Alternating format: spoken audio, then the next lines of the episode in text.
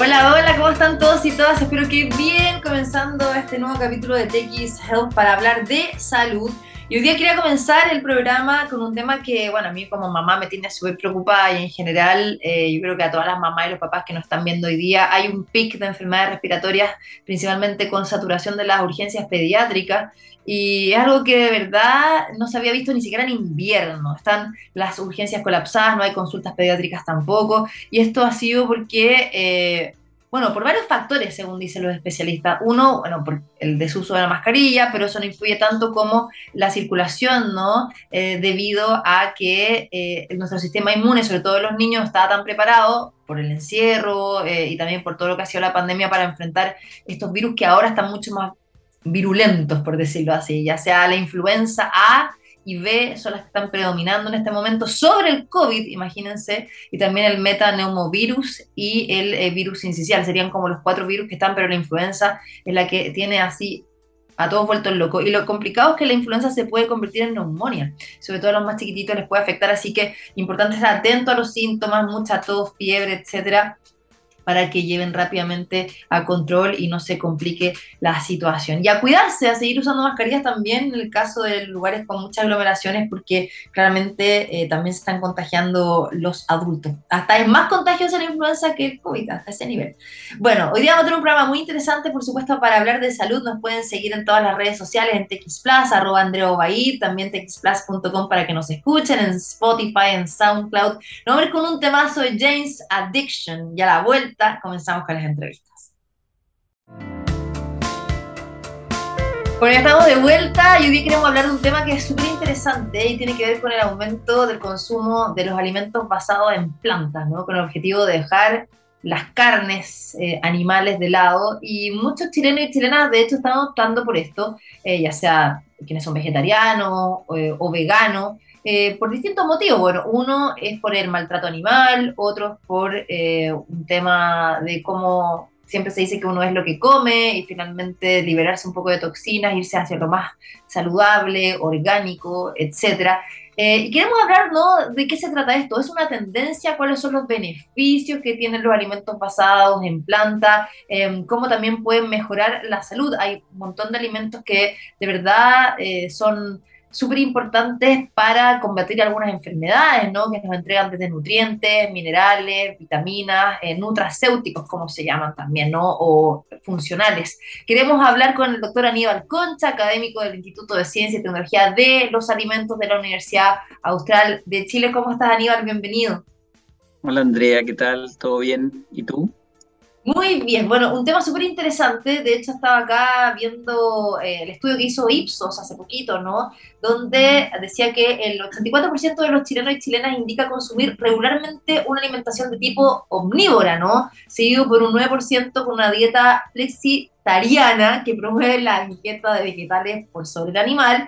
Luego el 3% vegetariana, 3% de peces, ¿no? Y solamente el 1% que sería vegana, que es no consumir ningún producto animal. Y esto es bien interesante porque finalmente hay una tendencia hacia buscar otras opciones y por eso también ha habido como un boom de emprendimientos, negocios que venden productos veganos, desde helados, pasteles, ¿no? Eh, ahora alimentos también que se venden eh, enlatados, envasados, etc. ¿Cómo ves tú esto? Sí, efectivamente, el, estudio de Ipsos es bien interesante porque incluso habla de este 70% de las personas que estarían eh, dispuestas a cambiar su dieta eh, por productos cierto de, origen vegetal, plant-based foods, que, de alguna manera se ha vuelto una tendencia no solo asociada al consumo, sino que también a la innovación dentro de los alimentos, porque obviamente eh, la industria lo ha visto como una oportunidad de desarrollo de mercado. Em, y sí, la verdad que son, son temas no, que, que, se cruzan bastante con, con, la salud, ¿cierto? Y con cómo mejoramos también la calidad de vida de las personas, obviamente a través de la, de la alimentación. Eh, conversábamos contigo un poquito antes, ¿cierto? El, el, eh, eres lo que comes, ¿cierto? Eh, y obviamente qué, qué, importante es comer bien para tener una buena salud. Y en ese sentido, a veces nos, nos ocurre que hay una percepción eh, que a veces puede ser cierta, a veces puede ser eh, incorrecta también, de que quizás los alimentos de origen vegetal eh, son más sanos, así como a mí me, toca muchas veces, ¿cierto?, defender también a los alimentos procesados, todo esto de que los alimentos procesados son malos, bueno, no todo, ¿cierto? Como todo en la vida, no todo es tan blanco, tan, tan, tan negro, es, a veces es muy gris y tiene tonalidades. Y en ese sentido, el, el, tema asociado, ¿cierto?, al consumo de productos de origen vegetal puede beneficiar en, en, alguna, algunas personas, pero no todos tenemos los mismos requerimientos nutricionales. Eh, exacto, exacto. Y ahí te quería preguntar porque al final, cuando uno consume carne, ¿no? Carne roja, eh, bueno, tienes una cantidad de proteínas súper importante que muchas veces, claro, eh, las legumbres te la pueden entregar, pero no es la misma cantidad proteica que le entrega la carne, sobre todo personas que tienen anemia, otro tipo de enfermedades. ¿Cómo haces de alguna forma el equilibrio en suplir ¿no? a las personas que no comen carne animal por un montón de motivos que yo los di, algunos de esos, eh, si efectivamente otros alimentos pueden llegar a suplir eso y que no te generen otros problemas de salud, de desnutrición o desbalance ¿no? de, de vitaminas, minerales o lo que necesitas para estar bien en todos tus índices?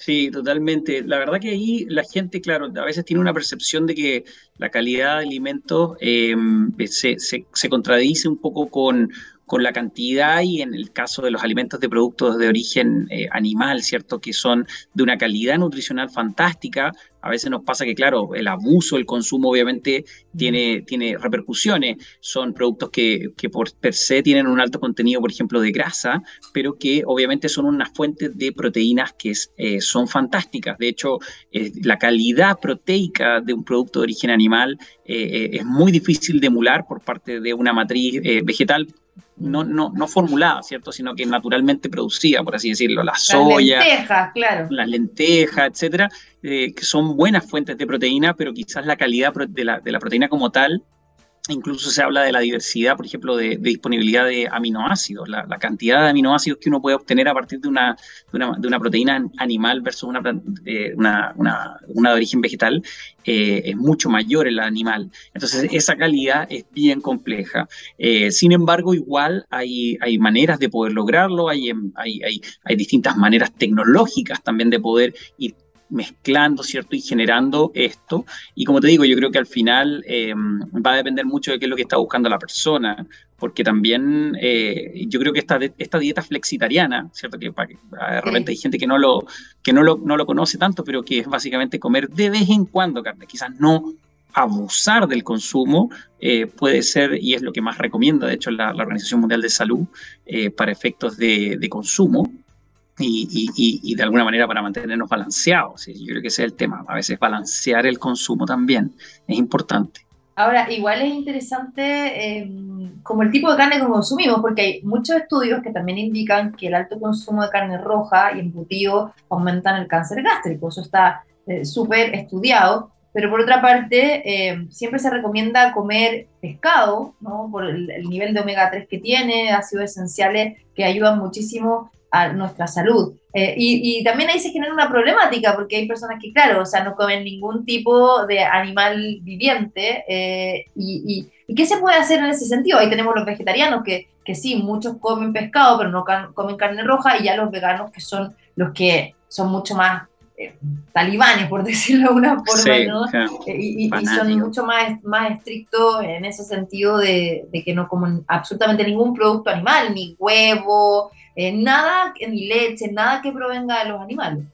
Sí, y es un gran desafío nutricional, o sea, yo encuentro que las personas que toman esas determinaciones eh, son personas que muchas veces se instruyen muy bien y es muy importante que lo hagan porque el poder complementar, ¿cierto?, la disponibilidad de nutrientes básicos para, para el desarrollo, ¿cierto?, de su metabolismo es sumamente importante.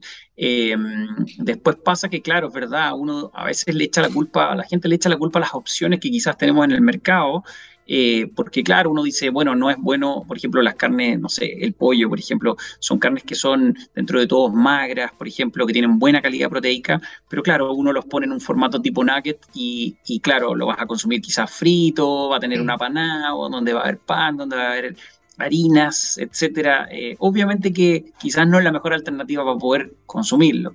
Eh, por otra parte, eh, también creo que la, industria de, productos de envase a plantas ha entendido esta necesidad de poder eh, simular la indulgencia o la, experiencia sensorial que genera el sabor, la textura. Bueno, Totalmente. Eh, ese, ese, es un tema que siempre me he preguntado, porque ya, tenemos todas estas hamburguesas que son como Nut Burger o las mayonesas, ¿no? Eh, y un montón de otros productos. A mí me encantan, de verdad tienen el mismo sabor que la carne tradicional. A mí me gusta la carne, debo decirla, o sea, me encantan los animales, pero, pero sí, me gusta comer carne. Pero ahí lo que a mí me llama muchísimo la atención es como cómo llegas a esa fórmula, porque finalmente están basadas en planta, eh, no sé, usan muchas veces, como tú dices, soya u otros productos, pero también tienen para mantener ese sabor o esa textura muchos saborizantes, eh, conservantes, un montón de químicos que al final uno dice, bueno, si hago una balanza, que es peor comer carne animal, ¿no? Eh, o comer todo este tipo de químicos o conservantes que también me perjudican la salud porque obviamente no es magia llegar al mismo, a emular el sabor, ¿no? De, sabroso, porque la planta, hay que decir, es mucho más desabrida si uno no le pone nada. Es mucha ciencia y tecnología detrás. Por eso te pregunto, que trabaja en, el tema de en alimentos, los formuladores, exacto. Y de hecho también, bueno, hay algunas empresas con patas de, tecnología, incluso de, inteligencia artificial asociadas. bueno, como Not Company, por ejemplo. Claro. Eh, pero también, claro, como dices tú, ahí muchas veces ocurre que mm, son como estas alternativas, por ejemplo, del consumo de sal. Uno dice, reemplazo la sal por algo sintético eh, que muchas veces también, si bien eh, no va a contribuir en sodio, sí también tiene repercusiones, por ejemplo, eh, siempre pensando en el abuso, el consumo, por, por, por, por, ser compuestos ciertos preservantes sintéticos, muchas veces que, que también hay estudios asociados a que no, que no obviamente afectan a la salud. Entonces, como dices tú, claro, ¿qué, ¿qué hago? Quizás como más balanceado y como menos cantidad o como harta cantidad, pero también voy a, consumir muchos aditivos eh, que ayudan a lograr esto también. Eh, muchos de esos aditivos también son de origen vegetal y eso también la industria lo ha ido tomando. O sea, eh, muchos de estos aditivos son de origen sintético, no pueden ser de origen animal. Sería cierto para un producto vegano, por ejemplo, poner algún tipo de aditivo que tenga.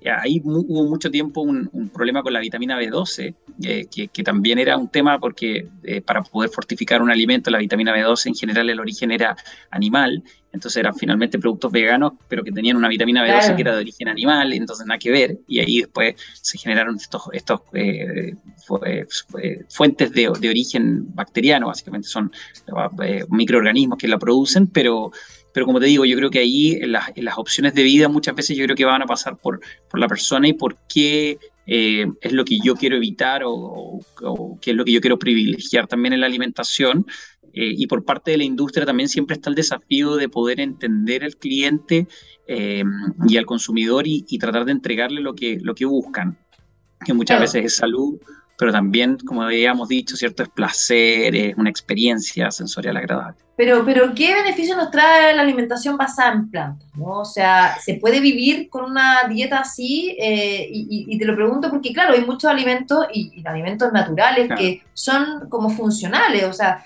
partiendo como, por ejemplo, las algas, que tienen un montón de propiedades eh, que benefician, ¿no? O, desde, no sé, la miel, eh, bueno, muchas frutas y verduras lo sabemos, los frutos secos también. Em, ¿Cómo, podemos, podemos vivir de, esa alimentación basada en plantas, que, son también los alimentos funcionales, ¿no? O nutracéuticos, como también se dice?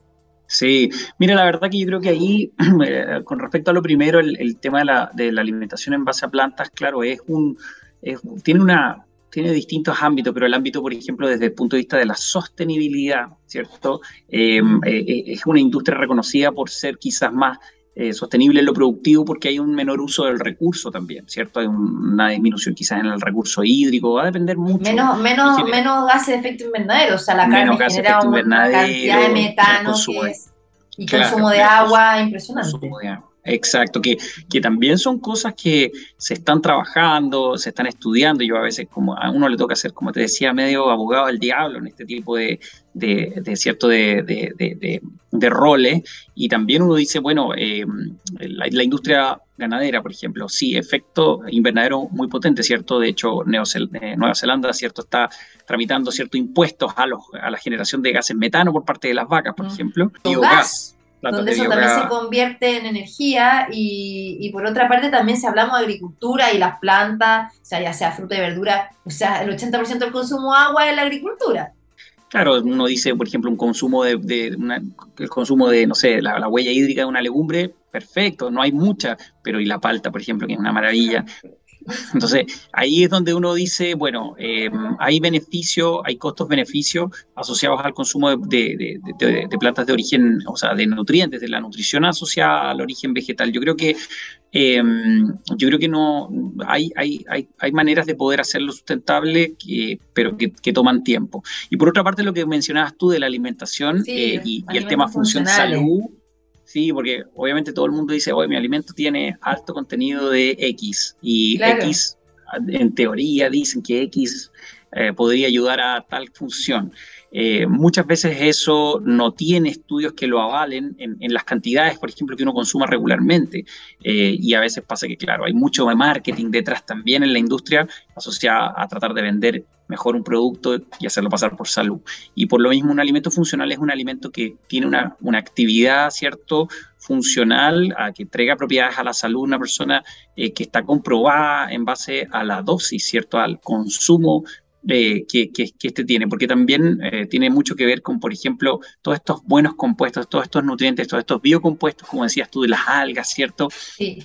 Se, tienen que liberar en el momento exacto, en el lugar exacto, y, los alimentos tienen que tener de alguna manera eso eh, caracterizado para que ocurra y de alguna manera repercuta, ¿cierto?, en la, en la función de salud, ¿cierto?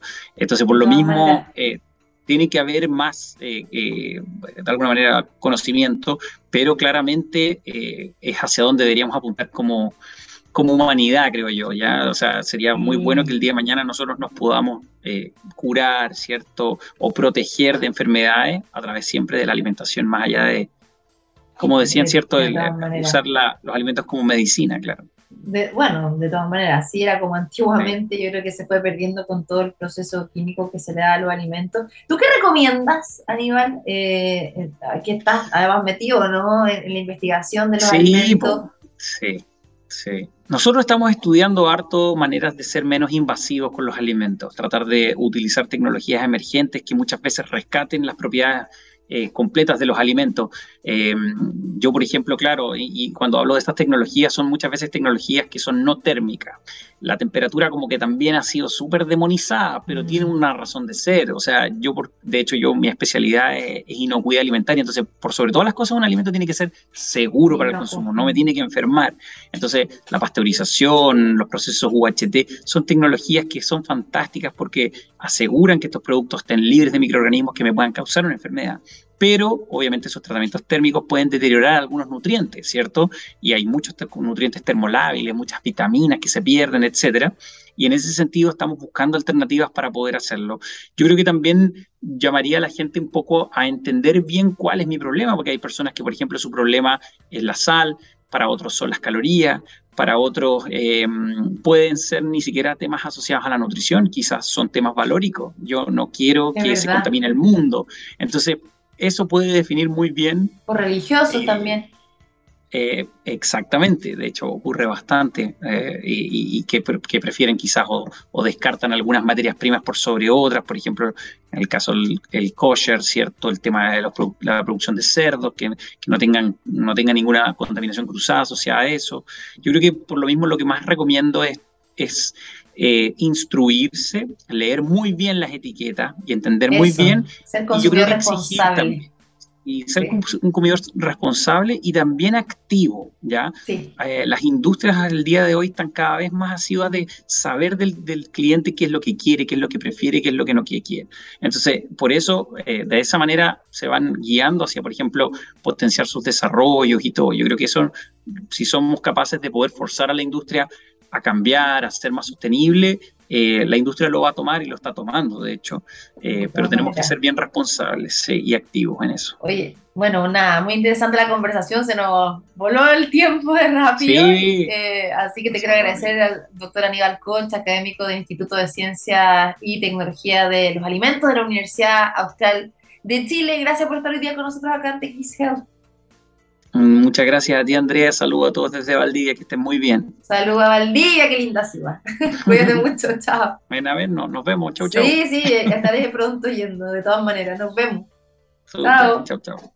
Bueno, vamos ahora a la música, de vuelta vamos a seguir hablando de más temas, ¿no? De salud, vamos a estar conversando con María Isabel Huerta, cofundadora de Conscientemente Empresas, la salud mental como eje fundamental también de la empresa a la vuelta de esta casa.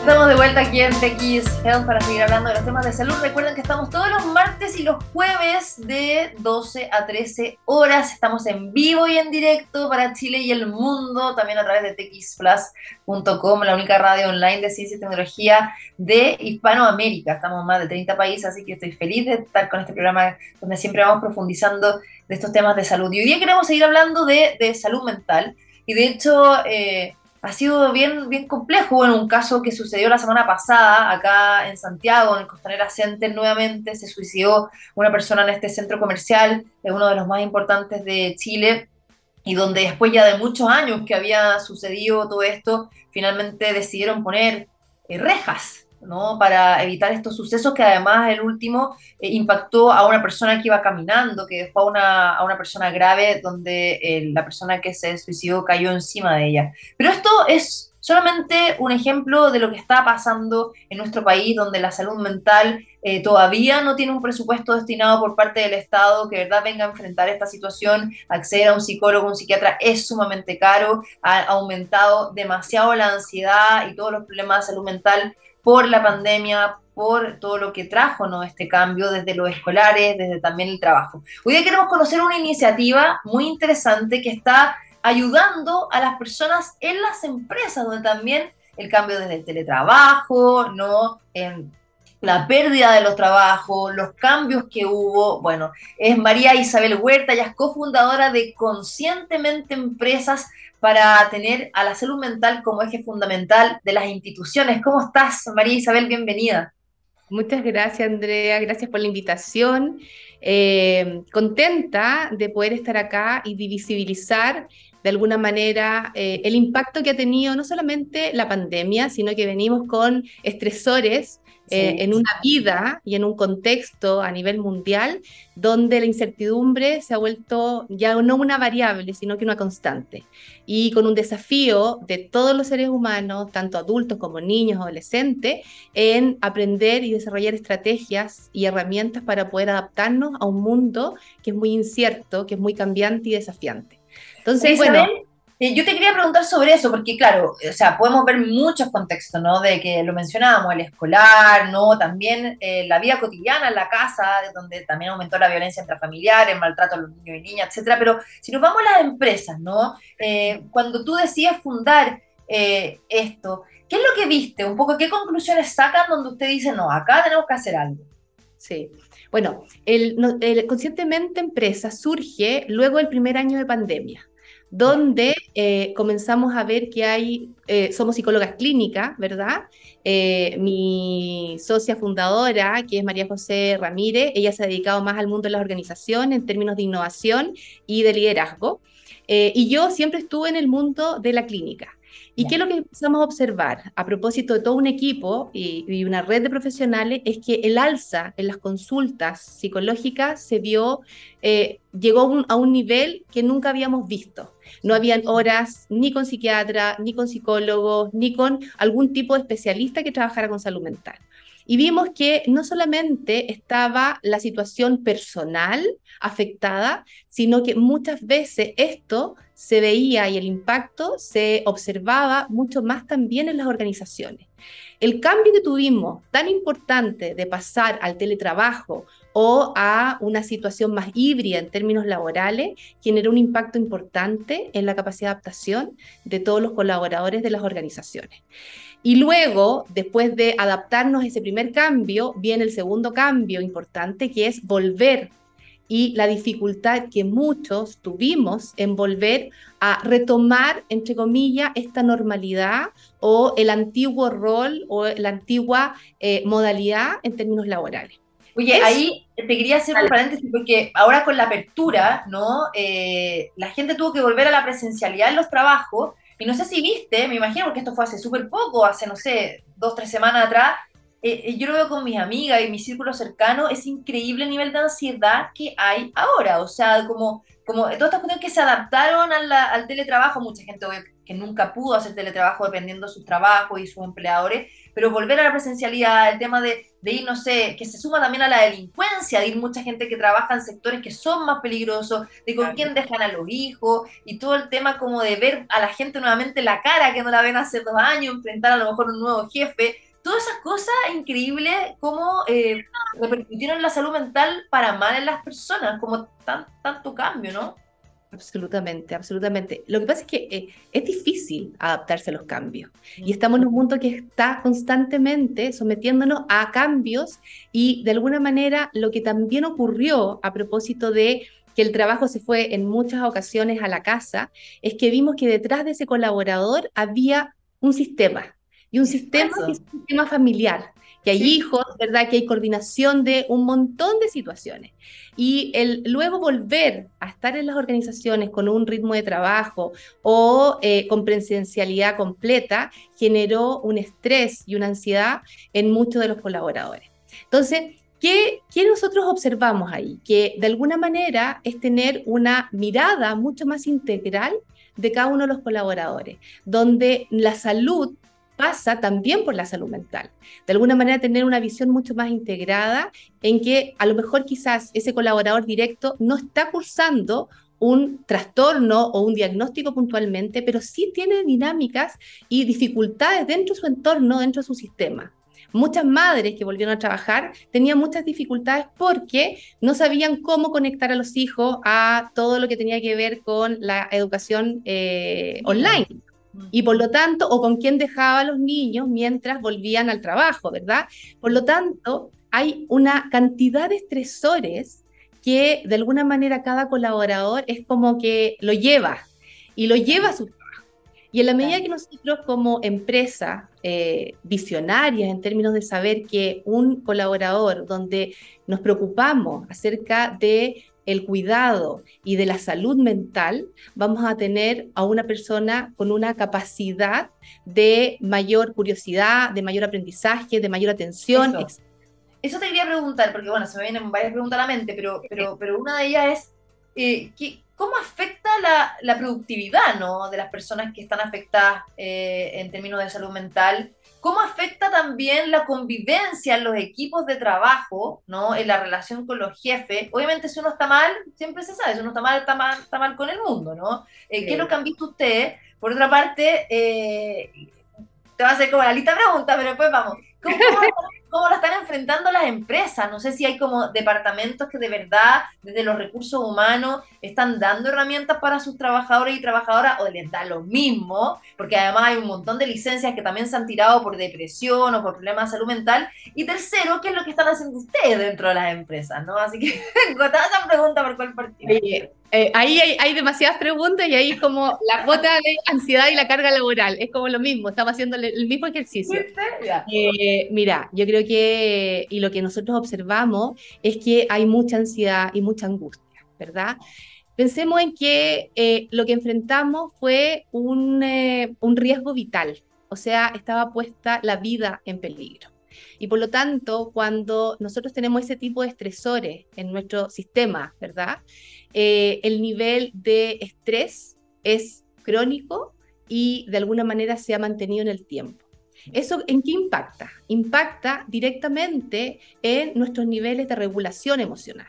Entonces, ¿qué observamos? Observamos mucha ansiedad, altos montos de ansiedad y donde las personas de alguna manera comienzan a tratar de nivelar eso, esos niveles de ansiedad, tiene que ver con eh, la comida tiene que ver con el abuso del alcohol muchas veces, que es, ocurrió en pandemia, con el abuso y la evitación de poder concentrarme en ciertas dificultades que estoy teniendo, como por ejemplo la adicción que se tuvo con todas las series, Netflix, etc. Por lo tanto, de alguna manera, eh, cada persona va buscando un canal a través del cual bajar esos niveles de ansiedad. ¿Qué otra cosa se observó también? Altos montos y mucho más consulta a propósito de trastornos del ánimo el nivel de tristeza, ¿sí? el nivel de irritabilidad, que también es un síntoma eh, donde nosotros podemos ver cuadros, eh, trastornos del ánimo, también hubo un pic y de alguna manera eso se manifiesta en la dificultad en las relaciones con otros. ¿sí? Un nivel o afecta finalmente el ámbito laboral sin duda. Absolutamente, porque... no, no produces bien, porque si estás obviamente triste, ansioso, eh, no te concentras, no te estás desmotivado, eh, un montón de La desmotivación, el sentimiento de, eh, de no ser capaz, de no ser valioso, de no estar aportando, ¿verdad? Un sentimiento y una, una sensación de poca autoeficacia, eh, irritabilidad, un nivel de sensibilidad alto con respecto al entorno. Por lo tanto, las relaciones entre las, los colaboradores o con la jefatura se tornan mucho más complejas, ¿sí? ¿Qué pasó?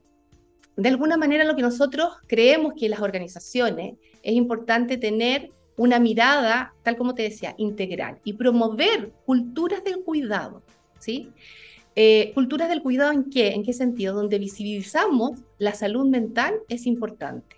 Y es importante de alguna manera ofreciendo, por ejemplo, acceso a la salud mental. Tú mencionaste que aún sigue siendo, y es una brecha y una deuda país, que el acceso a la salud mental es carísima.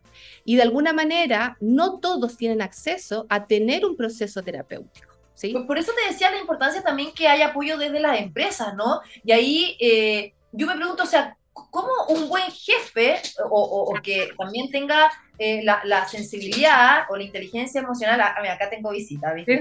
Eh, eh, de, que diga, oye, este trabajador tiene un problema, lo quiero ayudar, ¿cómo puedo también, no sé, apoyarlo económicamente, más allá de lo de, la, de su ISAPRO, FONASA, lo que sea, por un lado, ¿no? y, de, también hacer un trabajo interno en la empresa de, apoyo eh, yo creo que tener un buen jefe es súper clave para sentirse motivado y ahí no sé si eso influye en que hay más despidos o más renuncias. Sí, bueno, el tema de, los despidos y las renuncias eh, es un gran tema. Sin embargo, yo creo que es muy importante conectarnos con lo que sí podemos hacer. Y creo que una jefatura o un líder que sea capaz de mirar más allá eh, de, la salud física, ¿verdad? Y de la productividad de un colaborador, es una empresa que también tiene eh, esta responsabilidad. ¿Y esta responsabilidad en qué sentido? En promover una cultura del cuidado. Eh, hay un movimiento que es el well-being, ¿verdad? Que tiene que ver con el bienestar corporativo y donde justamente es también nuestro objetivo de promover y de intencionar este cuarto pilar de la sostenibilidad en las empresas, ¿sí? Donde la salud mental seguro que va a ser este cuarto pilar. ¿Por qué? Porque una de las cosas que podemos agradecer en la pandemia es que visibiliza la salud mental en nuestro país. ¿Sí? Recientemente, hace una pero semana... La visibiliza, pero todavía no se hace lo suficiente, por eso te digo, como cuántas empresas tú que estás ahí trabajando con ellas silencio, eh, efectivamente están tomando esto como algo serio. Yo te diría, yo te diría que cada vez más, cada vez más nosotros estamos recibiendo eh, la necesidad por parte de las organizaciones. ¿Por qué? Porque antes teníamos a una, dos, tres personas con algunas dificultades. Sin embargo, hoy día es gran parte de los equipos. Y por lo tanto, en ese sentido, el ya incorporarlo como un nuevo beneficio dentro de las organizaciones, yo te diría que va a ser una necesidad que llegó para quedarse. Y que de alguna manera aquella organización que no tome esta necesidad se va a quedar atrás. Absolutamente. Pero, pero esto es como más, no sé cómo no sé en cuántas empresas están ustedes trabajando, no sé si también en, en, grandes empresas o pequeñas empresas, eh, son de alguna forma como, como eh, decisiones que se toman a nivel como de grande empresa, como lo que es la inclusión, ¿no? Que ahora hay una ley eh, que efectivamente eh, obliga a tener puestos de trabajo inclusivos. No sé si ahora también podría hacer falta eso o, efectivamente las iniciativas las toman desde los que tienen más cantidad de trabajadores o son las más chiquititas las que son más empáticas. ¿Cómo lo has visto? Mira, lo hemos visto en, en ambas situaciones, en empresas grandes y en empresas también más pequeñas. Y, créeme que la experiencia que hemos tenido ha sido tremendamente satisfactoria porque parte primero por una necesidad a propósito de empezar a mirar que sus equipos de trabajo están resintiendo y que por lo tanto hay dificultad en los equipos, hay eh, niveles de ansiedad importantes y eso ya no se puede ocultar. Pensemos que la estigmatización de la salud mental ha sido un paradigma que hemos tenido durante mucho tiempo, donde significa vulnerabilidad, eh, ojalá que nadie lo note, ¿verdad? Eh, y que nadie se entere de que estoy cursando una depresión o que estoy pasando por malos momentos. Eso ha ido cambiando, culturalmente ha ido cambiando, y lo vemos a nivel también mundial. ¿Verdad? Grandes deportistas han hablado acerca de las dificultades de salud mental y así sucesivamente, incluso políticos y de alguna manera creo que en nuestro país también se está eh, poniendo énfasis en el tema de salud mental. Eh, ¿Qué ocurre? El feedback que hemos tenido nosotros de los colaboradores ha sido tremendamente importante y sensible. Hay personas que tienen... ¿Colaboradores dice de las empresas en general o, también la jefatura? O sea, como toda, toda la cadena. Toda la cadena, toda la cadena. Personas de más de 50 años que nos reporten que por primera vez en la vida están hablando acerca de lo que sienten y les pasa, creo que es tremendamente importante genera un cambio y el poder transformador que puede tener una organización en cada una de esas personas a las cuales está acercando a la posibilidad de tener conversaciones donde pueda hablar de lo que yo siento y lo que necesito, es inigualable en términos del el impacto que puede tener en esa persona. Y por ende, también la organización. Y, te quería preguntar, eh, el, como haciendo, no sé, pues, un panorama de la experiencia que ustedes están teniendo desde este año que están eh, trabajando con la empresa. Un año. Excelente. Eh, por ejemplo, hay cierto rubro o sector donde ves mayor ansiedad, más problemas de salud mental, más mujeres, más hombres, más jóvenes o gente más adulta. ¿Hay, hay quizás como una especie de radiografía, por decirlo así? Sí, lamentablemente eh, esto es transversal. tal como yo te comentaba, estamos trabajando en organizaciones, ¿verdad? En empresas, eh, empresas que están mucho más orientadas al trabajo de hombres, por ejemplo, eh, y nos hemos llevado la, sorpresa de que hay una, un nivel de utilización del beneficio de casi un 99, de un 91%. O sea, es el... los hombres son como que se guardan por eso te digo, o somos como más expresivas en eso. Tal cual, tal cual culturalmente eh, eso ocurre. Sin embargo, el índice de usabilidad que hemos tenido es, como te digo, de un 91% y asistiendo a la cantidad de todas las sesiones que tienen en términos de beneficio. Y por otra parte, eh, yo no, no, podría determinar en términos de que hay eh, tipos de organizaciones tenemos también la asesoría que estamos dando a establecimientos educacionales con sus colaboradores y también pasa lo mismo. Y ahí es bien mixta la, la, el acceso que están teniendo al beneficio. imagínate, o sea, uno, eh, uno, uno, dice, claro, los estudiantes y todos son los más afectados, pero o sea, los profesores, o sea, también todo lo que tuvieron que someterse a hacer las clases online, de que no los pescaban y un montón de otras cosas. O sea, realmente como eh, transformar su forma de educar. Y ahí te quería preguntar, ¿qué es lo que ustedes hacen? O sea, ¿cómo es, cómo es la metodología que tienen de trabajo? ¿Cuáles son las herramientas que entregan ¿no? para quienes también lo están escuchando y necesitan esto? Absolutamente. Mira, tenemos una red de profesionales. Nosotros trabajamos desde la mirada de la terapia breve estratégica. ¿Qué significa eso? Que en el fondo creemos que con una cantidad de sesiones nosotros podemos generar y restablecer mayores y mejores niveles de bienestar emocional. ¿Sí? Eh, lo que ofrece conscientemente empresa es un beneficio para los colaboradores de las organizaciones donde la empresa compra y accede a un plan con una cantidad de eh, sesiones para cada uno de los colaboradores. ¿Qué lo que hace? Es que la empresa eh, lo lanza a sus colaboradores y las personas pueden acceder anónimamente, ¿verdad?, a una plataforma donde van a tener el acceso a seis sesiones, lo que, eh, que constituye un proceso de acompañamiento terapéutico. ¿sí? Ese acompañamiento terapéutico, nosotros también, a propósito del diagnóstico que hicimos, no solamente está orientado al colaborador directo de la organización, sino que también puede ser utilizado con algún miembro de su familia. Y en ese sentido, tenemos terapeutas que están orientadas al trabajo con adultos y otro grupo de terapeutas que están orientadas al trabajo de la asesoría parental. Muchas de las dificultades, tal como tú mencionaste, hay muchas mujeres, madres, padres, que quizás no están teniendo el impacto directo en ellos, pero sí en alguno de sus hijos. Y por lo tanto, que nos dimos cuenta que la asesoría parental era una necesidad también que aparecía en las personas y en los colaboradores de una organización. Y, ustedes también hacen talleres, ¿no? Sí, sí. Además de, los procesos de acompañamiento, nosotros tenemos dos, dos eh, eh, de alguna manera, eh, servicios que tienen que ver con talleres temáticos que justamente aparecen a propósito de las necesidades, como por ejemplo, muchas de las que tuvimos que dar en el segundo año de pandemia era cómo conciliar el trabajo eh, online, ¿verdad? Y todas las situaciones que tenían que muchas mujeres tener en relación al manejo de los hijos, ¿verdad? Conectarlo, estar ellas en reunión, etcétera y eh, trabajamos con talleres que iban en esa línea, cómo conciliar la vida familiar y la vida profesional estando todo en una misma casa. Otro de los talleres también es el manejo de la ansiedad y también cómo favorecer factores de bienestar emocional y cómo de alguna manera promover esta cultura del cuidado que nosotros es, un propósito y es lo que nos, nos orienta. Y, Otro de los...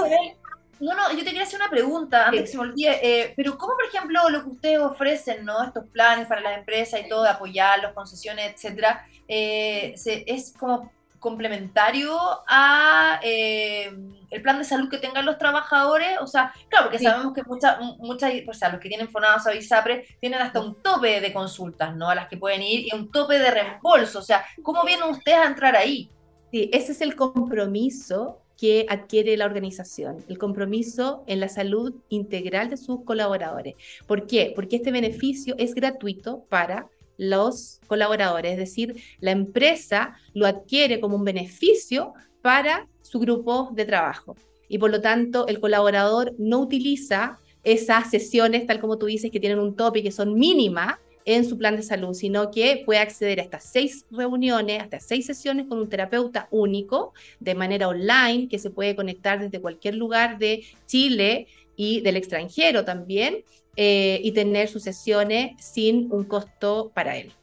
¿Y les ha ido bien? O sea, hay, empresas que están como incluyendo estos planes que ustedes están, ahora ofreciendo, aparte que están, está, está bueno emprender en esto nos ha llamado muchísimo la atención. Eh, creemos que, que, cada vez las empresas, a propósito de esta mirada en términos de empresa sostenible en el tiempo, eh, incorporar el tema eh, de la salud mental y cómo muchas organizaciones están sensibles a las necesidades que están teniendo, las nuevas necesidades que están teniendo sus colaboradores y que de alguna manera es incorporarlo en este plan de beneficio.